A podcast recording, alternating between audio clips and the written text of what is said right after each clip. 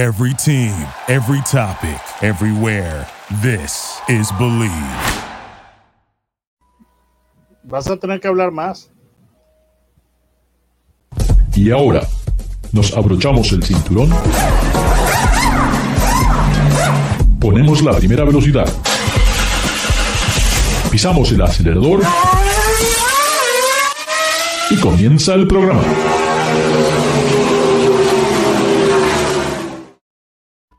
¿Qué tal amigos? Nuevamente aquí con todos ustedes de Ricardo Gas Latino como lo hacemos todas las semanas. Recuerden, aquí no hablamos de fútbol, no hablamos de béisbol, no nos persiguen los paparazzis, no.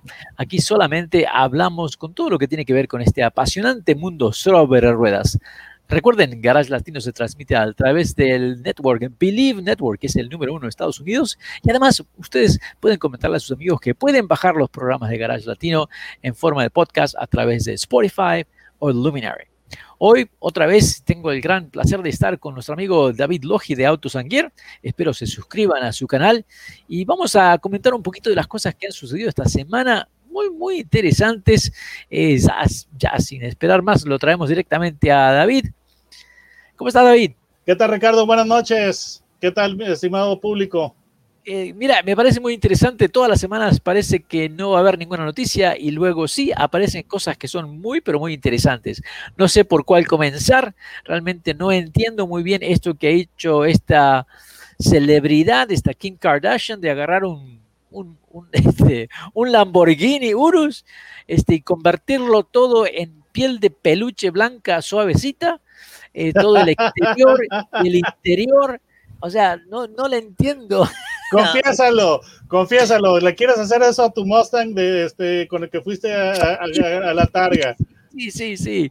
Es todo fluff, fluffy, fluffy, fluffy. Eh, no sé, esto, ¿qué te parece? ¿Vale la pena? ¿Son cosas de marketing? Yo cuando modifican un automóvil de esta manera realmente me llama la atención porque son cosas que se hacían realmente en los años tal vez 60 o los 70, pero ya en el siglo XXI, como no sé, me parece algo muy raro. David. A mí, me, a mí me pareció completamente ridículo porque debió, debió ser amarillo con, con este, puntos anaranjados como Pikachu. Ah, sí, sí. Aparte que todo el interior, o sea, hasta el volante lo tienen todo cubierto con este fluffy, ¿no? Eh, han hecho un trabajo muy bueno, hay que reconocer que han realizado un trabajo muy, muy bueno. Me gustaría verlo de cerca porque tú sabes, en Hollywood es hacer creer y nosotros hemos hecho un montón de trucos, aprendimos un montón de trucos cuando hacíamos la televisión o las películas, que realmente eh, a, la distancia la cámara no puede captar los detalles, se puede ver todo muy bien con un poquito de edición este, y, no se ven los detalles. El auto en las fotos que pude ver me llamó mucho la atención, quisiera saber a las amigas que nos escuchan qué les parece, si esto es una buena idea o no, el realmente convertir a un Lamborghini en un fluffy, fluffy, puffy súper suavecito, piel de, no sé, piel de, ni siquiera es piel de, conejo. Mira, eso fue un, truco, eh, o más bien fue para una campaña de marketing porque Kim Kardashian tiene una marca de ropa. Estoy tratando de recordar el, nombre. Evidentemente, yo no soy, yo no soy clientela de esa marca Ah, pero ¿no? Eh, eh, eh, no, fíjate que no, digo, traigo la camisa blanca, pero no es de peluche, ¿eh? Entonces, es un, es un truco de marketing, pero la realidad de las cosas es de que el gusto a mí me parece espantoso, me parece atroz, y la modificación está muy mal realizada en cuanto a que no dejaron, vaya, lo que es, no dejaron este, provisiones para la ventilación del, del, del motor.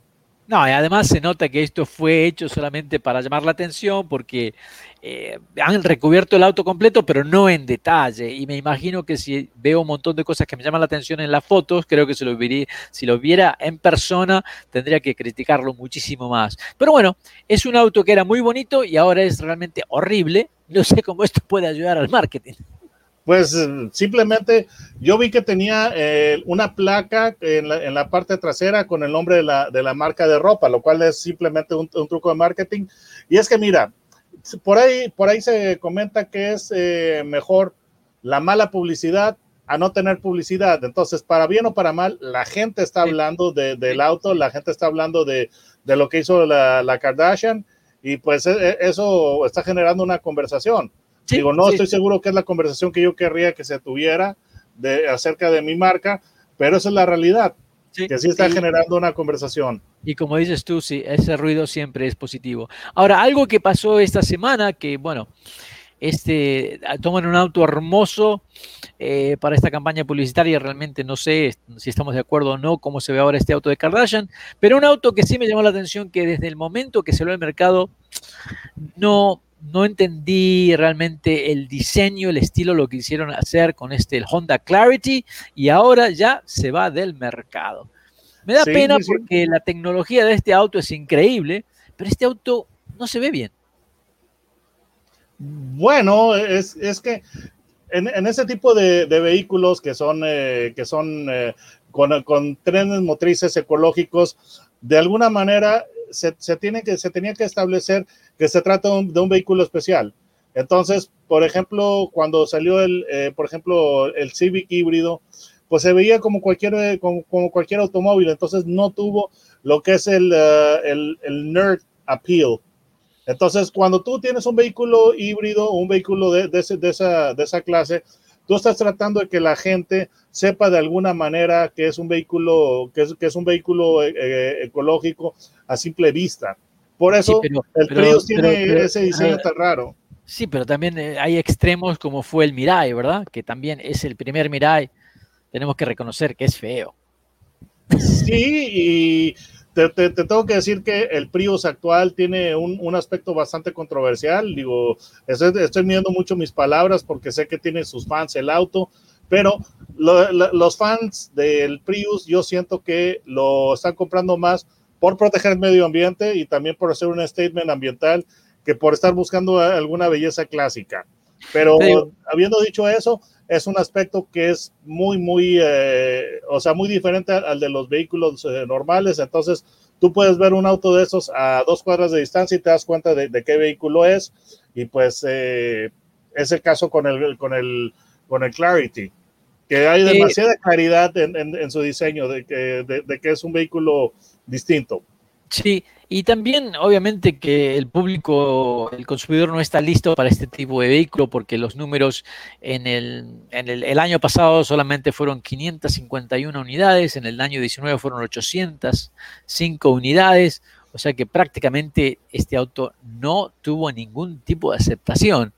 Uh, yo pienso que tiene que ver el look un poquito, porque hoy en día realmente ese look, lo primero que ves es te llena el ojo o no te, o no, como le dicen el taco de ojo, te, llena o no te llena.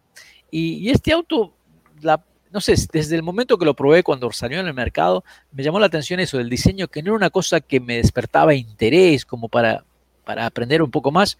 Y la tecnología que tiene realmente Honda ha invertido millones y millones y millones de dólares en esta tecnología de celdas de hidrógeno, eh, que creo que todavía son válidas, pero al sacar esto del mercado, no sé, como que pone en, peligro todo lo que es este proyecto del, hidrógeno. Me, da pena ver que, cancelen ese proyecto. Mira, el problema yo sigo pensando que la celda de combustible es el futuro. Yo creo que es la mejor alternativa, sinceramente, porque es lo que más eh, se aproxima a la, experiencia de tener un vehículo, un vehículo de gasolina. En cuanto a que tú puedes utilizarlo para hacer un viaje de lado al, de extremo a extremo del país y puedes hacerlo sin mucha pérdida de tiempo Mientras que si tú lo haces en un vehículo eléctrico, tienes eh, que usar carga rápida y tienes que tener interrupciones constantes de tu, de tu recorrido y de tu viaje. Entonces, un, un auto de celda combustible para mí es la, es la mejor alternativa, lo más parecido a lo que es, eh, a lo que es un vehículo normal eh, o convencional que usa petróleo. Pero el problema es este, de que no se ha implementado todavía lo que es la infraestructura de estaciones de hidrógeno. Y... y David, esto creo que tiene un lado político porque hace unos años atrás hubo un gran empuje eh, para todo lo que es eh, las celdas de hidrógeno y bueno, tenía, prácticamente teníamos Mercedes-Benz, BMW, eh, Toyota, Nissan, Honda, un montón de, de, vehículos que estaban ofreciendo estos vehículos y cambió el gobierno y dijeron goodbye, ahora vamos todo lo eléctrico y hoy creo que todo esto esfuerzo, esfuerzo político que son puros incentivos. Si no tuvieran los incentivos, no sé qué pasaría con estos autos eléctricos. Ahora sí te dejo hablar, David. Mira, claro que, claro que, claro que tiene que ver mucho con la política, es, definitivo. Y pues también tiene que ver con, con, este, con las eh, administraciones o las presidencias que han habido. No me dejarás mentir, pero hace años, hace no tantos años, había un, un push muy fuerte para el etanol Sí. Entonces, tú, tú ves todavía eh, muchos vehículos, de, bueno, yo, yo los veo en la calle, vehículos especialmente de Ford, y que dicen eh, que es este, no me acuerdo si ellos le pusieron Flex Fuel o, cómo le pusieron. Flex Fuel, Flex Fuel. Entonces, tú sigues viendo muchas Ford Escape, sigues viendo este, Ford Explorer, etcétera, etcétera, en la calle, que eran vehículos compatibles con, con, eh, con etanol. Pero el problema es de que se hizo mucho ese, ese, ese push para tener lo que es etanol y, de, repente misteriosamente ya desapareció. Entonces, bueno, desapareció porque realmente los números no dan, porque la fabricación del etanol, bueno, todo viene a que a través de los subsidios que se dieron a, los rancheros, a los granjeros, a los que tenían las grandes cosechas de, maíz, entonces, es, no, no es maíz, es, este trigo. No. creo que sí era maíz. Maíz, sí, perdón, perdón, maíz, sí, sí, sí. Entonces, eh, todos, todos incentivos que se aplicaron a estas granjas enormes, entonces de repente había demasiado maíz. Entonces, ¿qué más se podía hacer con el maíz? Bueno, hagamos combustible etanol y se, se, se, promovió esto, se le dio incentivos a las fábricas de automóviles para que hicieran vehículos que utilizaran este combustible. Bueno, Hoy en día la gasolina eh, se ha mantenido, ha bajado el, precio, el costo, eh, y realmente ahora ya es demasiado el costo de crear etanol, ya nadie le importa más. Y eso es lo que a mí me preocupa con los autos eléctricos, que el costo de la energía va a tener que subir, porque no puede ser que la energía, la electricidad va a ser gratis para todos y, la gran necesidad de energía que vamos a tener no sé cómo se va a poder lograr esto en tan corto plazo. Ah, las celdas de hidrógeno, yo creo que el combustible es más fácil que generar la electricidad. Ah, tenemos las redes de distribución, sería todo mucho más fácil, pero a nivel político todos están ahora atrás del auto eléctrico. Mira, eh, algunas compañías petroleras también están experimentando o tenían divisiones eh, experimentales o secundarias con hidrógeno. Solamente que en, este instante lo que es la, prioridad es en lo que es eh, combustibles de, petróleo. Pero yo considero que definitivamente la celda, la celda de combustible es, el futuro porque, caray, eh, aun, cuando tú uses lo que es el sistema de carga rápida de los este, automóviles eléctricos, es demasiado tardado hacer un viaje utilizando un auto eléctrico. Si vas a hacer un, viaje, un viaje largo, más allá de, lo que es el rango de las baterías, eh, no, es una, no es una opción práctica. Entonces, yo considero que los autos eh, de celda combustible van a regresar. Si mal no recuerdo, eh, la producción, la, producción de, Honda Clarity fue en una planta de Japón, algo así, porque estaba, leyendo, pero no, no le presté demasiada atención pero, pero la tecnología sigue y no me acuerdo si el, si el Toyota Mirai también sigue. Porque leí algo muy, muy vagamente esta semana. Sí, eh, yo creo que Toyota va a continuar porque eh, eh, yo creo que Toyota ya tiene demasiadas cartas en la mesa en lo que es la celda de hidrógeno, proyectos muy, muy grandes con muchos diferentes tipos de vehículos, especialmente vehículos comerciales, donde realmente eh, ahí va a haber mucha utilidad. Pero bueno, es, eh, me da pena que tengamos que decir adiós al Clarity. Realmente no hubo nada claro no, no, definitivamente no.